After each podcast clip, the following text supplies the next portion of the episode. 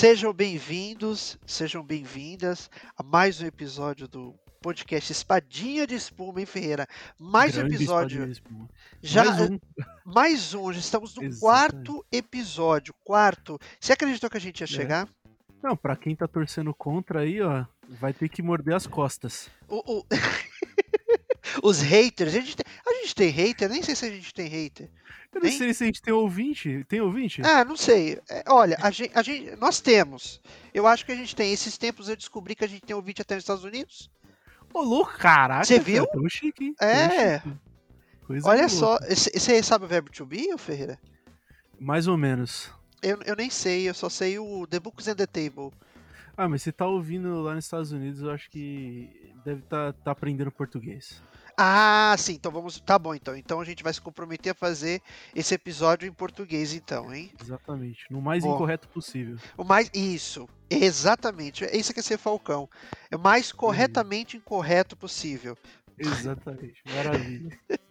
Bom, vamos dar continuidade, né? Porque a gente tá bem descontraído hoje, Ferreira, porque hoje é um episódio nosso. É nosso. A, gente faz, a gente faz o que quiser. Disseram pra, disseram pra gente fazer livre aqui, pra ficar livre. A produção disse isso? Disse, disse. O Cleitão então Gustavo é. falou pra gente fazer livre hoje. Ixi, então eles estão ferrados, hein? É, vai, vai mesmo, né? Não, ou a gente, né? A gente que tá aqui conversando. Então pode Pois ser a é. gente também. Bom, É. Vamos lá, porque hoje temos um tema muito, mas é muito da hora mesmo, que vamos falar sobre os treinos no Falcões, né? Como que é sobre es- essa é, essa parte importante de todo sword player, que é o seu treino, que é a parte técnica, que é sobre as habilidades, conversar um pouco sobre isso. E aí a gente trouxe o quê? A gente trouxe Falcões para falar disso e não Exatamente. tem gente melhor do que a gente ter trazido as pessoas aqui responsáveis pelo Sword Play no grupo. É, então, vamos lá. Eu apresento um, você apresenta outro, Ferreira. Eu Fechou, vou, fechou. eu vou apresentar o, o- o queridinho, porque você sabia que ele tem Pequenino. O, o pequenino. Só que você sabia que ele tem fãs, que ele tem meninas fãs até fora do É que- Falcões que então. gostam dele? É que agora o, a Capricho tá mais em, em baixa, né? Senão É, seria um colírio. Exato, seria exato. um conjunto Nossa, Colírio capricho. Capricho, quem lembra, hein? Pois é. Pois é, eu comprava, né? Eu comprava direto, né? Até parece. Se comprava direto que. que- É, se, pa- é, tá bom. Vamos para outros, vamos para outro assunto, vamos para outro assunto. Bom, vou apresentar então o Mateuzinho, o Matheus Rodrigues, né? Com o nome formal, tem que falar o nome formal também, né? Exatamente. É o Mateuzinho, que apesar de estar maior do que muita gente, a gente ainda continua chamando ele de Mateuzinho. Mateus, Mateuzinho, Matheus Rodrigues, o pequenino, seja bem-vindo, viu, querido? Bom dia, boa tarde, boa noite. Fico até com constrangimento depois dessa introdução magnífica. Ah, Mateuzinho, porque eu entrei com 10 anos de idade no Sword Pois é. Play. Então, Quanto, quantos anos? 10, 10 aninhos de idade. É muito. 10 aninhos de idade É já entrei nesse mundo. Então, bom, para as pessoas que são bem novas, eu acho que eu sou a prova viva de que com treino e se você realmente gostar do esporte, você ser, ter 3 metros a menos do que as outras pessoas, isso não é um impeditivo. Embora hoje eu tenha um metro a mais, no final das contas você consegue passar por tudo isso. E hoje em Pois dia, é. como já foi de certa forma dito, eu ajudo a administrar a questão de sword play do grupo. Perfeito. Ferreira, é com você agora. Agora eu vou introduzir um rapaz aqui que eu gosto muito. Que. Ah, eu vou, eu vou falar que eu tenho uma história de amor linda com ele, inclusive. É o nosso querido Ricardaço, né? O terror da meninada. Terror dos Esse outros dá fãs. trabalho, hein? Esse dá trabalho. Esse dá E aí, Ricardaço, como é que tá essa força? Opa, vocês começaram a apresentar, achei que era comigo. Aí de repente dá trabalho, não sei o que, aí já não é comigo. Tem Não, mais a um marca as convidado? Cove você dá trabalho, né? Ou e renda. Exatamente. Você dá trabalho e renda para Marcas Cove, né? Isso aí, valeu aí pelo convite mais uma vez por aqui, né? Então, Já é- então já aí, tá acho que não preciso me apresentar tanto dessa vez, né? Já que, já que eu já tô de novo. Isso, exatamente. E também quem não ouviu o terceiro episódio perdeu um, um puta de episódio que o Ricardo também estava presente. O episódio que nós tivemos o Eduardo, o ex-BCS, e o Chino, que é atual da Magnus Legend. Também outras múmias aí do Soro de Play. Confere lá, gente. Veja o episódio 3 anterior aí e confira. É, Você perdeu o episódio, vai assistir, vai escuta, né? Então Exatamente. não perde não. Só escutar lavando louça que dá tá tudo, tudo certo. certo. É, é, é longo, mas vale a pena. Bom, Maravilha. vamos lá então, vamos começar, né? Vamos conversar essa discussão, dessa bem tranquila aqui nossa. É, acho que a gente pode começar é, pensando bem é, para uma pessoa que não conhece o soro de play, é, lanço para vocês como que funciona um treino do Falcões para uma pessoa que nunca é, nunca treinou soro de play, ela enxerga a gente lá de fora e ela fala, mas o que, que é isso? O que, que vocês estão fazendo? Vocês estão brincando? Vocês estão encenando? Vocês estão fazendo o quê? Aí a gente sempre responde, nós estamos treinando. Mas o que é esse treino, Mateuzinho? O que, que é esse treino? Bom, uma coisa que eu acho que é muito associada à questão do swordplay, especialmente competitivo, mas que eu acho que é uma coisa muito geral, é a questão de habilidade, né?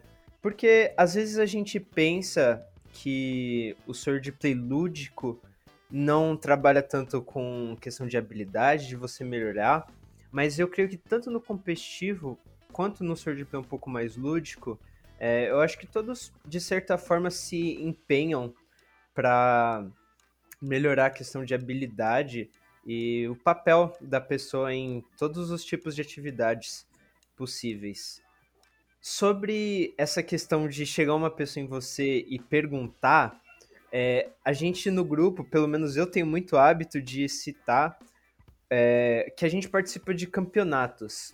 Isso, é, por mais que não seja a parte mais importante do nosso grupo, é certamente uma das mais marcantes. E para um público que chega e não conhece muito o Swordplay, essa questão de participação de campeonatos já dá uma outra visão né, de, de toda a atividade em si. Não entrando tanto no mérito de como os treinos funcionam, mas a gente tem, tenta fazer um planejamento dos treinos, muitas vezes espelhando é, nas atividades e nos campeonatos que vão estar vindo, e também a gente faz, às vezes, em questão de necessidade. Então, em alguns momentos em que as pessoas do grupo estão querendo trabalhar um pouco mais de atividade individual ou trabalhar uma atividade mais grupal, a gente acaba ajustando o calendário de certa forma para suprir essas necessidades, alinhando just, justamente com essa questão de treinar para os campeonatos. Perfeito. É, eu, eu que, tipo, pra quem tá de fora e não, não conhece a, o rosto de vocês, nem nada, é... A pergunta primeiro é, quais são as armas que vocês usam, vocês dois, né? Porque às vezes isso é importante pra pessoa tentar compreender como que funciona o treino de vocês, etc. Tipo, tanto o Ricardo quanto o Matheus. Boa, é... eu sou espadachim, né? Então, minha especialidade é, seria o uso de espadas e principalmente o uso de dual, então eu uso duas espadas médias. Uh, é o que eu mais treino, né? Ou o que eu mais treinava. Hoje eu procuro ser um pouquinho mais amplo na habilidade e tento treinar com todas as armas. Então, tô pegando aí um. Tava começando a pegar um pouquinho de conhecimento maior na lança e no escudo também. É, eu, desde que eu entrei no grupo, eh, em todos os campeonatos e atividades mais um pouquinho mais competitivas, eu sempre busquei lutar de escudo. São praticamente sete anos de sword play que a minha classe principal é o escudo. Mas hoje em dia eu gosto bastante também, como o Ricardo, de variar as armas que eu uso. Um, lutando de lança, de dual, principalmente em combates mais individuais. Mas, embora isso seja uma coisa que eu sempre gostei bastante e quis ter essa variação de armamentos, é, eu creio que desde o começo do grupo ter focado em uma arma fez com que depois que eu fosse para outras eu conseguisse desenvolver um pouquinho mais. Então, na minha opinião, acho muito bom você no começo talvez focar em uma arma e depois, se você tivesse desejo para percorrer outros caminhos, você pode sim. Mas ter uma arma central, inicialmente, acho, acho que é algo que facilita bastante. Faz sentido. É, eu acho que também cabe a gente lembrar que no Falcões a gente divide é, os nossos a parte técnica, né, a parte de habilidade em quatro classes, né? Assim como quando você seleciona, você começa um jogo, um game, aí ele sempre pede, né, para você escolher uma classe, né? Uh, a, a, no Falcões funciona o mesmo, só que no sentido um pouco mais técnico, como se fosse posicionamento em campo, como no futebol, né? Mas a gente tem as quatro classes oficiais, né? Que são os espadachins, que são especializados em utilizar as espadas, né? Então, seja ela solo ou dual. Nós temos a classe escudeiro, que é a classe especializada em estar tá utilizando um equipamento de defesa mais um de ataque. Obviamente, um escudo, aí seja no formato que escolher, e uma arma de ataque, pode ser uma espada média, que é o mais, mais padrão. Mas também temos a classe lanceiro, especializada em haste longa, né? Então, é, lança, enfim. E nós temos a classe arqueiro, né? Que o próprio nome já diz, então, especializado em arco e flecha. É, isso me lembra que a gente divide muito essa parte de desenvolvimento técnico no Falcões entre essas quatro classes, porque ela também detém é, todo um treinamento e um desenvolvimento específico em cada classe, né, que é o que vocês estão comentando. Diante disso, é, que até para os ouvintes que não têm tanto conhecimento, que alguns grupos dividem de uma forma diferente, vocês acreditam que esse formato do Falcões, que se divide em classes, ele é um formato que, que vocês acham que ele desenvolve é, de uma forma melhor? Em que ponto? O, quais são as vantagens de se dividir entre classes de tipo de armas. Queria ouvir um pouco. Você, por exemplo, o, o o que, que você acha? Bom, é, eu acredito que essa divisão de classes ela tem dois fatores fundamentais que de certa forma fizeram com que isso acontecesse. Eu acredito que principalmente o combate, né? que você tem algumas armas, como por exemplo um, o dual e o escudo, onde você, de certa forma, tem uma independência dos movimentos em, do seu braço esquerdo com o direito. Então, um movimento não necessariamente influencia no outro, embora eles possam ser utilizados para o mesmo propósito. E você tem, por exemplo, a lança, que de certa forma funciona como uma alavanca, então você tem um braço de apoio e um outro braço que vai direcionar todos os seus golpes. Então, isso é uma arma que tá os, os dois braços, eles operam para fazer uma mesma coisa. Então, você tem uma grande diferença entre essas armas. E fora que você tem o arco, que é talvez a arma mais exótica ou a arma mais diferente do swordplay. Então, em termos de combate e conceitos, e conceitos iniciais, é, todas essas armas têm uma diferença muito grande, né? Então, para você passar um treino, muitas vezes acaba sendo mais fácil você ter essa diferenciação. É, fora o fator combate, tem também o fator do papel dessas classes em diversas atividades. É, é muito importante você ter essa diferenciação, porque embora essa diferenciação seja uma coisa que você não faz muito com treino, mas com praticando atividade em si, porque a pessoa vai percebendo o que funciona ela fazer na linha, dependendo da classe dela.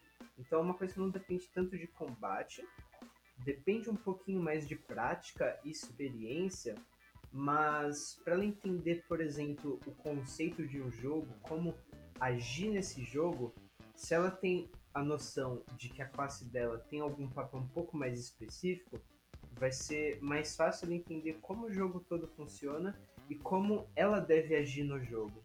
Então, eu acho que quando se tem essa diferenciação de classes, é um, os conceitos eles são um pouco mais específicos para você. Entendi. Uma pergunta também que eu tenho. Vocês acham que, de acordo com a personalidade do praticante, é, o treino e a prática da classe é modificada? Ou vocês acham que, tipo, por conta de todos serem treinados da mesma maneira, eles vão lutar da mesma maneira? Vocês acham que existe fator personalidade nesse, nesse quesito? Com certeza. Eu acho que nenhum aluno, nenhum aluno é igual ao outro, né? Então, se a gente pegar, por exemplo, na escola, né? Vamos para um ambiente mais padrão. Uh, o professor ensina a mesma coisa para todo mundo, para uma sala de 20 ou 30 pessoas. Você tem alguns que aprendem mais rápido, alguns que aprendem mais devagar, alguns que entendem de uma forma e outros que entendem de outra. É, no Swordplay é exatamente a mesma coisa, né? A nossa função passando treino é ensinar é, para essa, essa pessoa é, a prática, o uso daquele equipamento e tudo. Então, nada mais são do que alunos de diversos tipos, personalidades, etc., que vão receber esse ensinamento e vão interpretar da forma que, que, que for, né, de cada um, é, e vai aplicar também de acordo com, com cada, um, cada um deles, sabe? Então, isso cada um é diferente, totalmente diferente um do outro. Exatamente por isso que a gente vê até o próprio crescimento em habilidade de cada um totalmente diferente, né? Então, uns evoluem mais rápido, sobem de patentes mais rápido. Acho que a gente vai falar até um pouquinho mais sobre patentes mais para frente, mas sobe de patentes mais rápido e outros não, estagnam, é, estagnam a questão de habilidade ou precisam procurar novas formas, né? Eu acho que eu acho que essa é a, é a, graça, inclusive, de passar o treino, né? A gente. Hoje eu, hoje eu passo treino já há alguns anos, né? Para os espadachins, eu acho que a graça é exatamente essa, né? De ter essa variedade de, de alunos, de pessoas, assim, e você ter que criar novas formas ou formas diferentes de, de, de ensinar, de explicar, de passar. Hum. É, isso eu acho uma coisa até interessante, porque eu lembro quando eu comecei a treinar, por exemplo que entrou uma série de lanceiros, eu era lanceiro, né? Entrou uma série de lanceiros junto comigo. E realmente, cada um tinha uma forma de lutar, mesmo que a gente tivesse o mesmo treino, cada um acabava tendo a sua forma de, de se expressar através da luta. E isso era uma coisa que eu achava muito legal no, no Falcões, que era aparente pra, pra gente ver como que os treinos eram planejados, respeitando essa forma de cada um se expressar na, lutando, sabe? Isso é uma, é uma das paradas que eu acho mais importantes, assim, quando se há de planejar um treino. Com certeza. E é, legal que você vê, por exemplo, hoje os lanceiros, né? Pegando como base nos dois lanceiros atuais mais antigos do clã, que é o Messias e o César. É, os dois treinaram juntos, eles entraram quase que juntos, treinaram juntos por todos esses anos, e ainda assim, o Messias é um lanceiro super defensivo, uhum. né? Porque faz parte da, da particularidade dele. Sim. E o César, ele é extremamente ofensivo, né? Ele avança muito mais, ele tem um estilo de luta totalmente diferente do Messias, onde o Messias defende muito mais e estoca muito mais, o César corta. Uhum. Né? E são duas pessoas que estão na prática praticamente o mesmo tempo e treinaram juntos por todo esse tempo. Sim. Né? Muito louco isso. Acho muito interessante. É, vou dar, vou, vou fazer as anotações aqui para os ouvintes, mas só relembrar que o César é o César Taqueda. César Taqueda é um membro emérito aqui do Falcões, ele é lanceiro e está ativamente aí no time de League of Legends também. E está aqui sempre ajudando a gente no Swordplay também como conselheiro. Né? E lembrar também um, po um pouco que é, aqui no aqui especificamente nas regras do Falcões, mas aqui também em São Paulo, é, a, as regras deixam com que a, a, os equipamentos de haste longas eles possam tanto estocar quanto cortar. Então esse, só essa, essa rodapé aí da nossa conversa. Pode É, e se continuar. você não sabe quem é o César, assiste, o- é, escuta o episódio 2 que ele participa, tá? Olha aí, que maravilha. O nosso, o nosso convidado fazendo merchan do nosso do, do podcast. Assim que eu gosto. Assim Perfeito. É assim, se... Falcões é isso. É, eu, eu acho que muito importante a fala de vocês no sentido individual, porque isso é uma das características muito forte de um esporte como o swordplay. É muito difícil, é, quando a gente fala, a gente diz esporte porque é isso que nós acreditamos no Falcões. Mas se a gente realmente for por esporte mesmo, esses esportes olímpicos, os esportes profissionais, você vê que existe tanta uma questão já tão desenvolvida de uma técnica, de um esquema, um negócio totalmente tão profissional que tem uma caixinha, todo um programinha, né, todo um, um- uma regra desde o início ao fim que tem que ser seguido. Se o jogador ele ousar fazer algo diferente, tem que ser uma coisa que dê muito certo. Então é muito difícil sair do dessa regra profissional. O swordplay ele é tão foda que você cons- ele é um dos umas, uma das poucas práticas que eu vejo hoje em que você pode colocar a sua individualidade, né?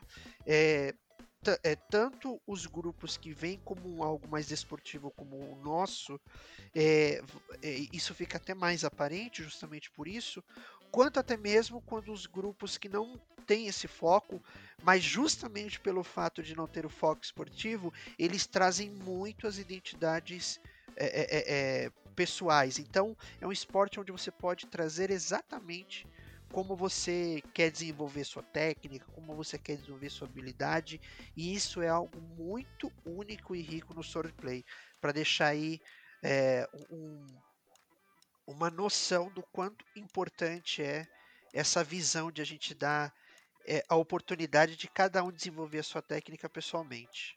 Perfeito. Com certeza. Eu ia até, ah, num dos pontos que foi comentado, eu ia até é, é, perguntar para vocês, agora pensando um pouco mais numa linha do tempo, assim, não, não, não necessariamente uma linha do tempo, mas uma jornada do herói, pensando um pouco mais assim.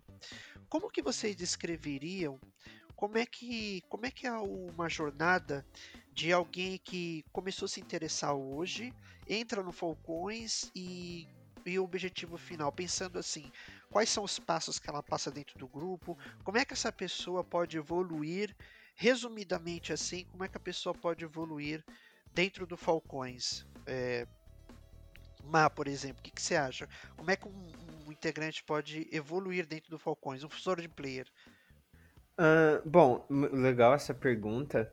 É, eu, quando entrei no grupo, eu era muito novo e, de certa forma, eu tinha muito receio de tirar X1 com as pessoas. E isso era um pouco complicado, porque, de certa forma, me restringia muitas oportunidades de lutar contra pessoas diferentes e aprender coisas novas. Mas isso foi de certa forma bom também, porque eu aprendi a observar muito as pessoas. É, eu acredito que independente do tipo de escudo que você usa, é, você tem de certa forma dentro de um grupo várias pessoas que têm um leque de golpes diferente. Então, pessoas que costumam dar muitos golpes na perna, pessoas que dão muitos golpes no- nos membros superiores. Então, observando isso, você consegue aumentar o seu leque de golpes. É, você consegue também ver algumas coisas que funcionam e outras coisas que não funcionam. Por exemplo, no nosso grupo tem um, um escudeiro que faz muito bem o giro, que é você dar tipo um 360 com escudo e você atingir o seu oponente. Isso, de certa forma, não funciona tão, tão bem. Então já é, por exemplo, um golpe que eu costumo fazer praticamente nunca. Então, essa parte da observação é fundamental para uma pessoa que está entrando no swordplay. Outra questão que o swordplay, acho que independente do tipo, que é muito importante a parte física, porque a partir de um certo ponto você pode ficar sossegado, você não precisa ir para academia para tá sempre muito musculoso para conseguir praticar atividade, mas até um certo ponto é necessário que você tenha um certo porte físico, porque algumas atividades exigem com que você corra muito. Uh, algumas armas, como por exemplo a lança, que tem um peso considerável, exige que você tenha uma musculatura muito importante e para você conseguir lutar bem, bem com a arma. E bom, o terceiro ponto é que você tem que tirar X1. Embora você, no começo, eu, por exemplo, tinha muito medo, um pouco de receio de tirar X1, mas eu acho que isso é completamente importante para você lutar. Porque, por exemplo, às vezes você está observando e fala: caramba, esse estilo de luta não faz sentido nenhum. E só que daí quando você luta com o cara, você vê que na, re na realidade não é tão fácil de lidar. E você tirar X1 também desenvolve com você uma maneira de pensar e criar formas de lidar com aquele estilo de luta. Então, é só combatendo que você às vezes acaba formulando um golpe que parece que você pensou que não era tão útil, mas que dá para ser usado em várias situações. E o combate é essencial para que você também tenha adaptação, que é dependendo do estilo de luta do oponente, você mudar o seu próprio estilo de luta. E é nessa questão que, por exemplo, ter um leque de golpes muito grande acaba ajudando bastante. E você, Ricardo, o que, que você acha dessa. de pensando aí num, num caminho aí de como que um, uma pessoa pode se tornar um bom sword player passando aí dentro do Falcões? Caraca, o Matheus tá filósofo hoje, tá demais. Calibrou, o menino estudou. Cê é louco. Ele tá. Você viu? Ele tá embrasado. É, mas vamos lá. É, não tenho como discutir com todos os passos que o Matheus falou, né? É, todos são. Eu concordo totalmente. Mas vamos, eu vou tentar trazer um pouquinho mais para o que a gente passa hoje no Falcões, né? Que eu acho que, claro que tá tudo tudo dentro do que ele falou, mas vamos trazer, inclusive, é, a rotina nossa, eu acho, né? Eu acho que pode ser mais legal. Uh, hoje, hoje a pessoa que não conhece o Swordplay, chegando no Falcões, ele vai passar por, por, por treinos mais básicos, né? Então ele vai aprender sobre as armas, né? Os quatro equipamentos para escolher uma. Assim como a gente tinha falado que a gente tem aquela divisão entre as quatro principais classes, né? O espadachim, lanceiro, escudeiro e o arqueiro. E a partir daí, hum. é, definindo essa arma, a pessoa vai treinar e treinar e treinar, né? É... Seguindo todos esses passos do Mateus, já dire... direcionado para aquela classe, né? Onde cada classe tem um, um mestre, né? A gente chama de mestre, que basicamente é uma pessoa mais antiga naquela classe ou com maior habilidade ou alguma coisa assim, que vai passar esse ensinamento para frente. E com base nisso a pessoa vai conseguir é, melhorar a habilidade individual é, dentro daquilo que ele escolheu e para chegar cada vez mais longe. Seja o objetivo dela alcançar, sei lá, uma patente específica, hoje a gente tem essa divisão de patentes, é, ou. Desculpa. Ou.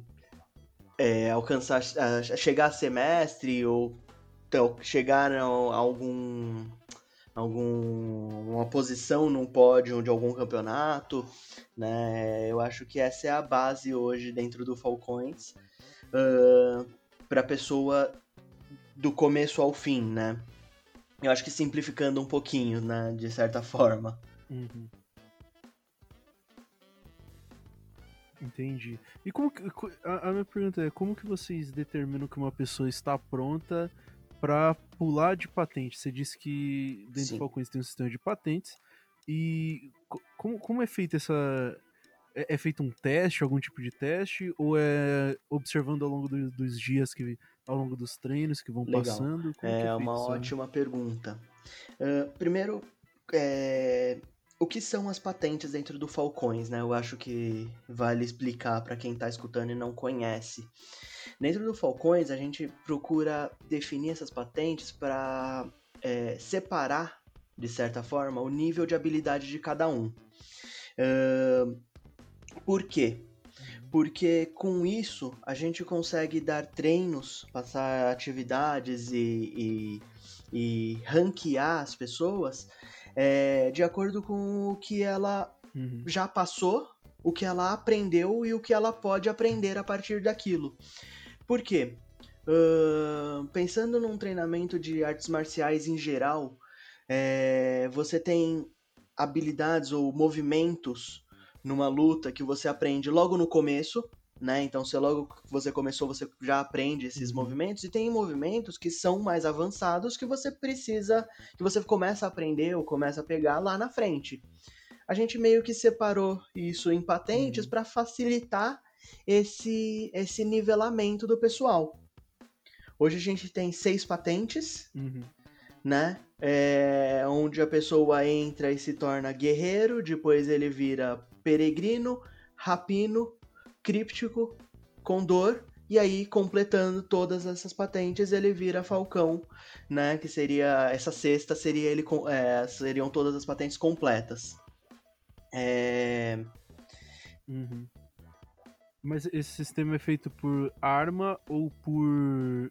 por player, né? Por. ele é todo Por- separado pela classe. Por, Ele é- por pessoa. Ah, tá. Então se eu trocar de Sim. classe, eu Você zero zera, novamente. é, E começa de novo todo, é toda essa caminhada, né?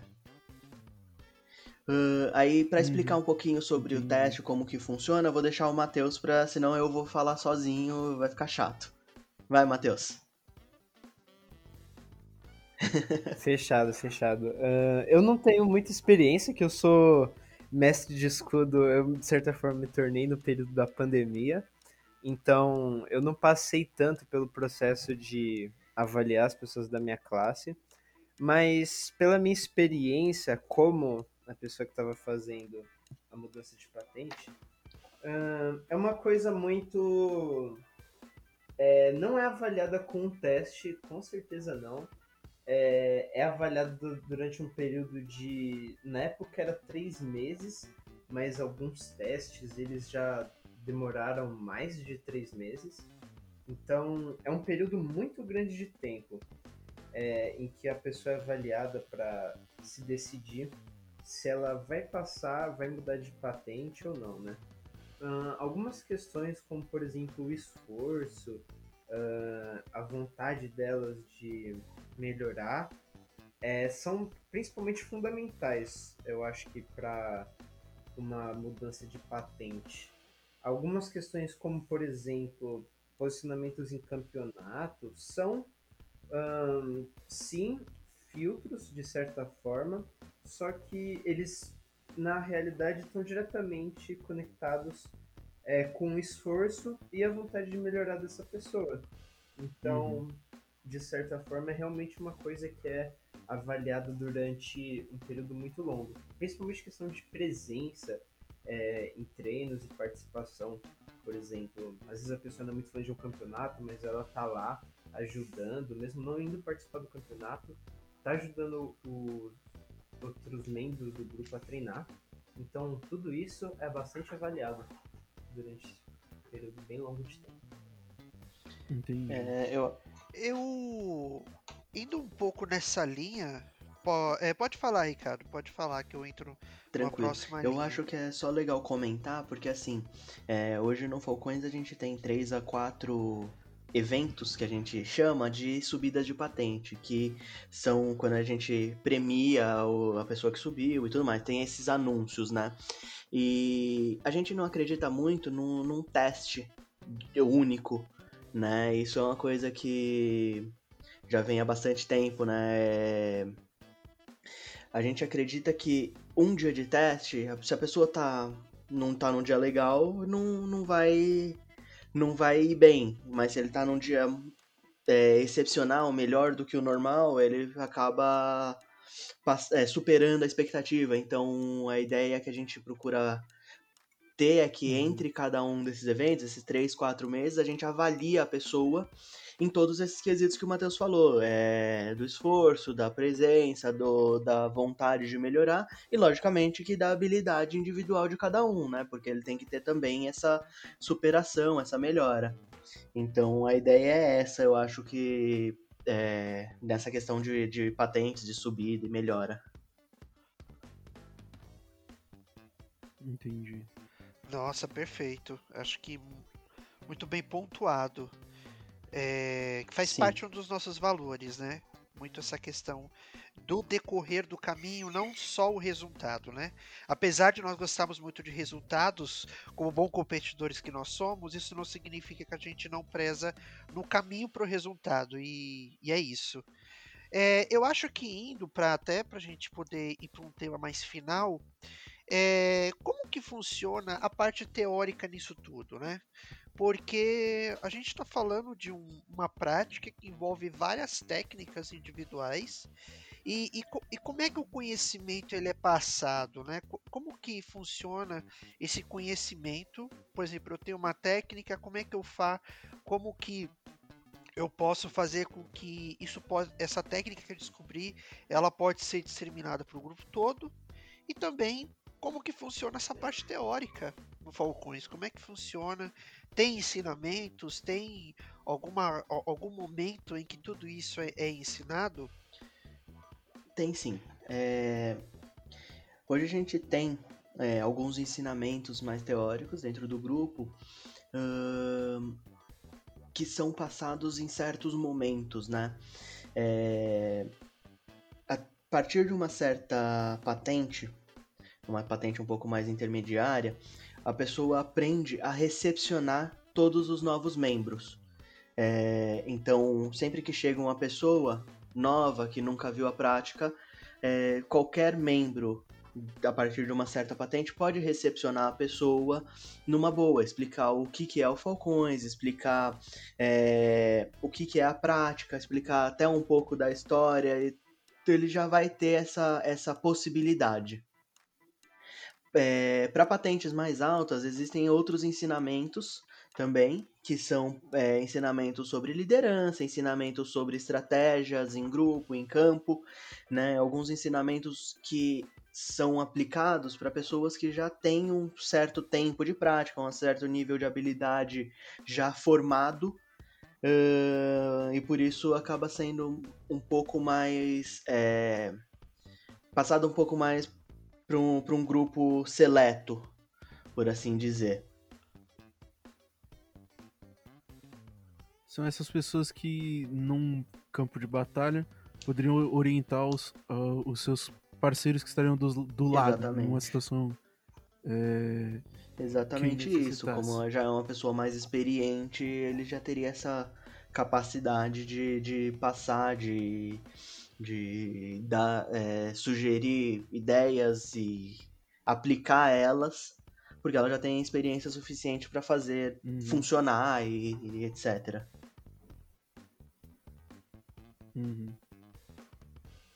É, complementando essa questão e também destacando uma coisa que eu acho muito legal do nosso grupo, é que, assim, na, na parte de conhecimento um pouco mais teórico sobre combate, é, a gente tem uma mania, talvez, a gente tem o hábito de sempre que a gente vê um, um, erro de uma pessoa ou a gente um erro, né, o que a gente consideraria como algo não tão eficiente que ela está realizando em relação à habilidade dela, a gente acaba dando uma dica de como ela pode melhorar, hum, como que ela pode se comportar em treino ou às vezes se ela está realizando um erro um vício de combate, tipo, dando golpes muito parecidos, por exemplo.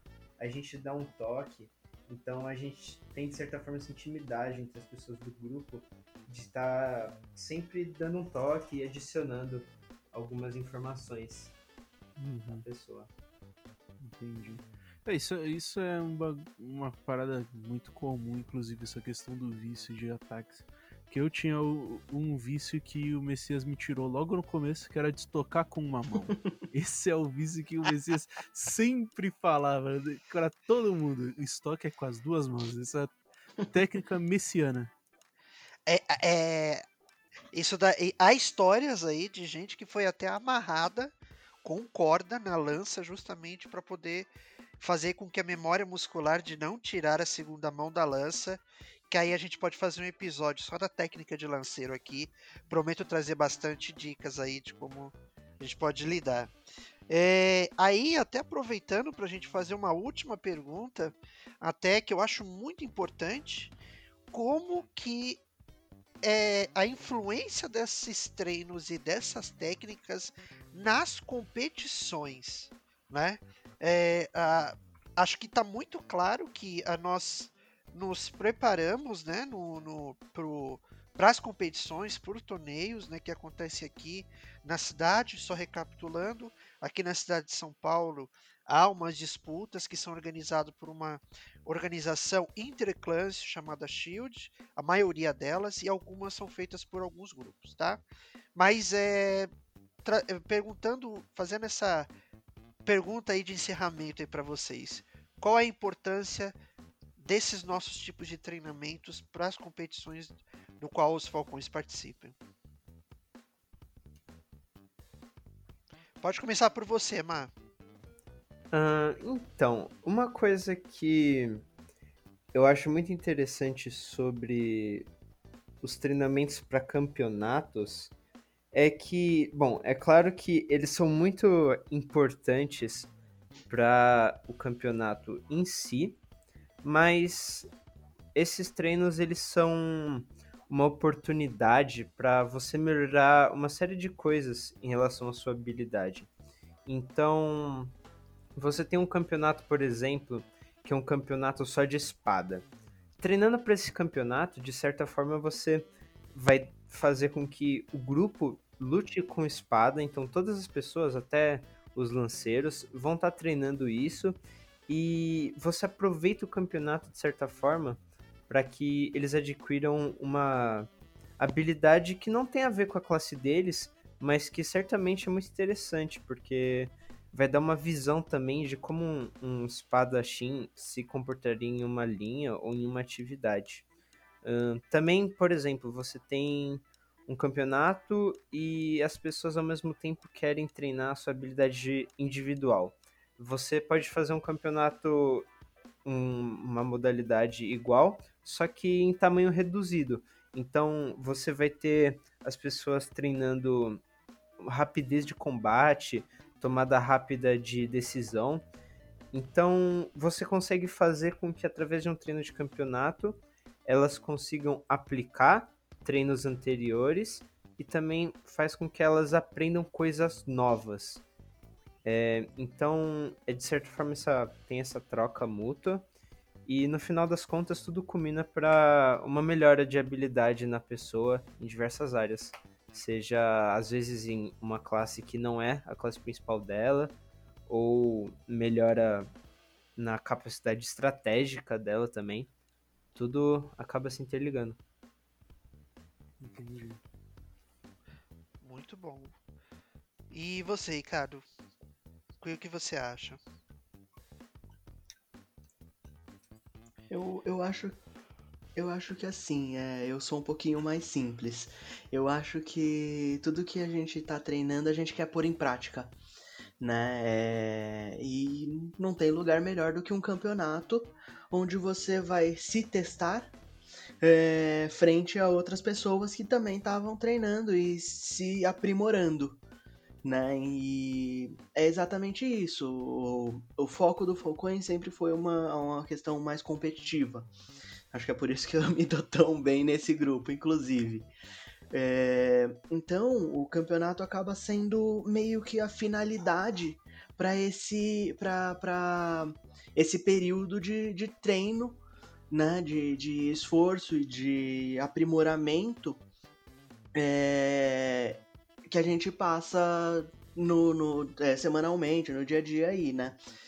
Então eu, eu vejo uma, é, meio que dessa forma. É lógico que todos os outros pontos são importantes e tudo, o seu, seu aprimoramento pessoal, a prática do, do Falcões, é, ele não é simplesmente só pela competição, mas tem outros pontos, né? A questão de vários outros pontos que o próprio Swordplay acaba, acaba incentivando no, no praticante, como é, é, participação em grupo, né, facilitando esse tipo de interação, uh, enfim, uma série de outras coisas. Mas eu acho que, pensando na questão do campeonato, uh, o lance é exatamente esse, né? Você treina e treina e treina, melhora, uh, se aprimora e aí você quer pôr em prática o que você aprendeu, o que você praticou, o que você melhorou para chegar o mais longe possível, né? É uma forma de você medir esse avanço, eu acho. Eu acho que ainda mais interessante que isso é entender que cada clã acaba treinando de uma forma diferente as, as mesmas armas e como cada pessoa, como a gente falou antes, tem sua personalidade, cada clã treina de uma forma diferente, os estilos de lutas, os estilos de luta diferente aparecem justamente nos campeonatos. E aí é quando você testa o seu estilo de luta, a forma em que você luta, contra outro estilo de luta que às vezes é completamente diferente do seu. E então, tipo, esse esse contato entre praticantes é, completamente diferentes do swordplay, eu acho que é, é uma das partes que eu mais gostava quando eu, quando eu treinava, justamente para para entender, observar e adquirir novas técnicas para si. Você pega o melhor do outro, o que você fala, ah, isso está funcionando muito bem contra mim, isso está funcionando muito bem contra diversas pessoas. Então eu vou estudar isso que ele está fazendo, adquirir para mim e descartar o que não funciona. E então era principalmente isso que eu mais gostava quando eu, quando eu ia lutar em campeonatos, etc. Total, total. Com certeza. Isso é muito da hora também. É, é, é, é importante a gente saber que é, para nós a gente tem esse ponto final, né? É, esse motivo, esse objetivo, mas acho que mais importante ainda é que a gente formaliza isso, né? Porque as competições e os torneios é uma forma em que a gente formaliza é, essa disputa que a gente tem para jogar tudo em prática a nossa habilidade. Mesmo eu acho que dos sword players que não competem e até mesmo dos grupos que não participem de competições, eu acho que quando, principalmente quando tem um evento, quando tem até alguma disputa interna no sentido de encontrar é, aquele velho X1 já é um momento em que você está medindo habilidade contra a pessoa.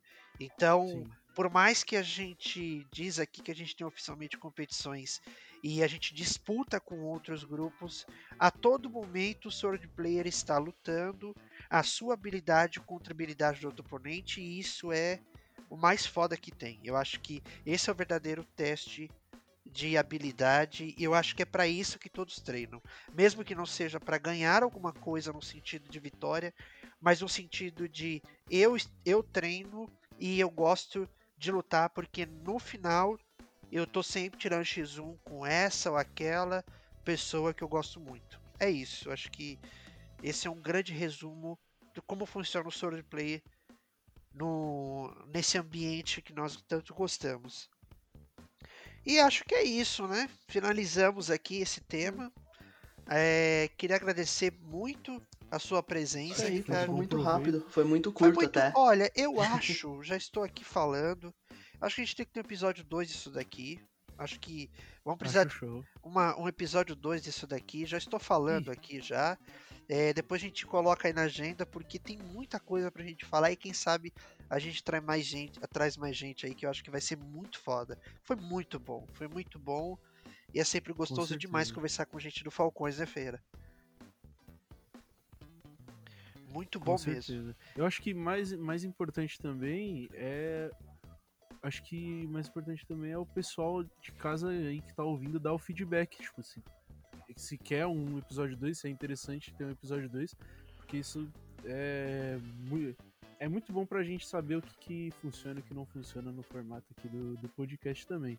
E eu acho que tem muito mais coisa para falar, inclusive, justamente porque a quantidade de estilos de luta, estilos de treino e de pessoas que, que lutam de formas diferentes é, é enorme. Então esse tema dá para muita muito papo, mas eu acho que, que é isso.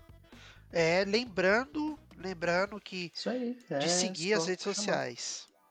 De seguir as nossas redes sociais para poder dar esse feedback. Coloca lá grupo underline Falcões no Insta, coloca Falcões Grupo lá no Facebook para nossa fanpage. Siga a gente, é, comente lá, pode comentar, manda DM, comenta a nossa postagem aqui do episódio. Fiquem à vontade para mandar aquele feedback nosso aí.